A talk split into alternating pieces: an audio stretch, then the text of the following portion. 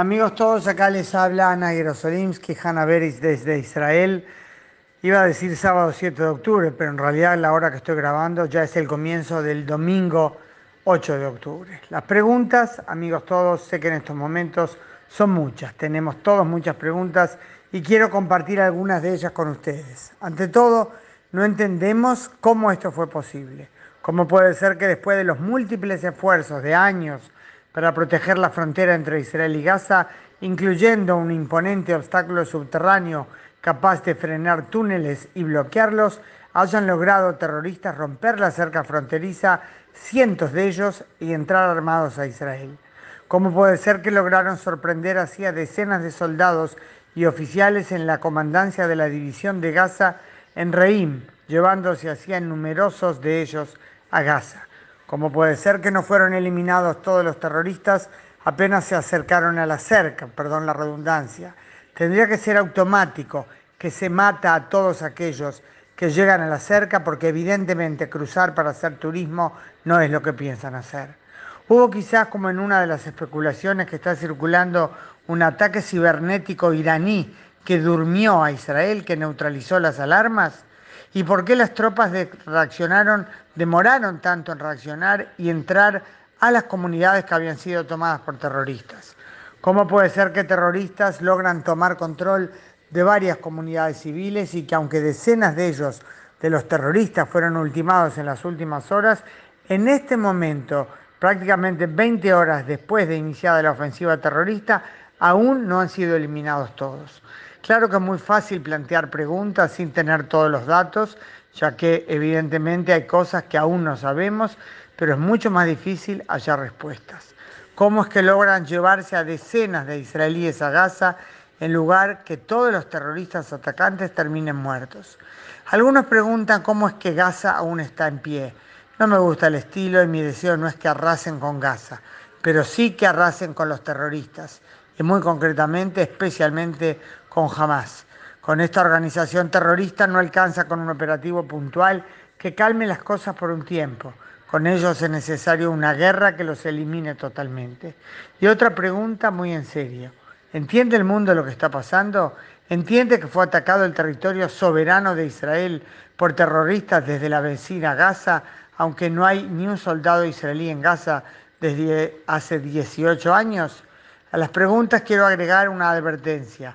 A todos aquellos que preparan los pañuelos para llorar cuando se intensifique la ofensiva contra Gaza, que tengo claro se intensificará cuando hayan sido eliminados todos los terroristas que hoy están aún dentro del territorio israelí. Les recordaré que jamás es responsable por todo lo que pasa en Gaza, con su odio irracional por el cual nunca dedicó recursos por el bien de su pueblo, sino a fortalecer su infraestructura armada, está creando una situación en la que los propios palestinos pagarán un alto precio. Por sus decisiones arruina el trabajo de 17.000 palestinos en Israel. También el abastecimiento de agua, electricidad, combustible y comida desde Israel a Gaza. A nosotros no nos sorprende porque conocemos claramente el orden de prioridades de Hamas, pero el mundo lo tiene que entender. Y para terminar, vuelvo a las preguntas, las más terribles, la de todos aquellos ciudadanos que buscan a seres queridos, inclusive hijos chicos a los que no encuentran. ¿Dónde están? ¿Están vivos, heridos, muertos, prisioneros en Gaza? ¿Y qué puede sentir el hombre que vio en las redes las imágenes de su esposa y sus dos hijas chicas, una de ellas de tres años, así como de su suegra en manos de terroristas armados en Gaza? y el joven que vio claramente una filmación de su hermano y su novia llevados por la fuerza a Gaza, y tanto, tanto más. Israel saldrá de esta situación aunque es dura y sin precedentes. Hace 50 años, recordemos, tuvo el gran trauma de la sorpresa al ser atacado por Egipto y Siria en el día más sagrado del año, Yom Kippur. Pero solemos olvidar que luego salió adelante, revirtió la situación en el campo de batalla y salió victorioso de la guerra. No tenemos duda de que así será también ahora, además en unión, gobierno y oposición, no carentes de tensiones y discrepancias, estas no desaparecen.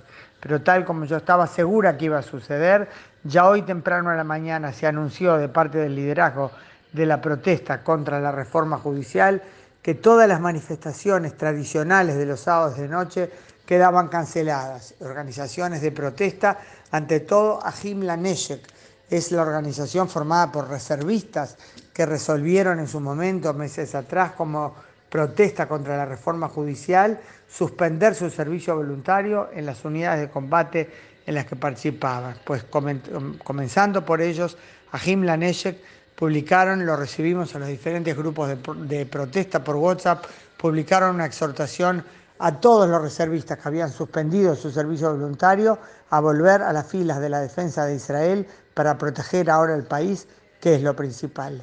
Yo estaba segura que eso iba a suceder, lástima que llegó la circunstancia en la que había que dejarlo demostrado. Hasta aquí mi reporte. Ana Jerosolimsky, Hanna Beris, desde Jerusalén, desde Israel.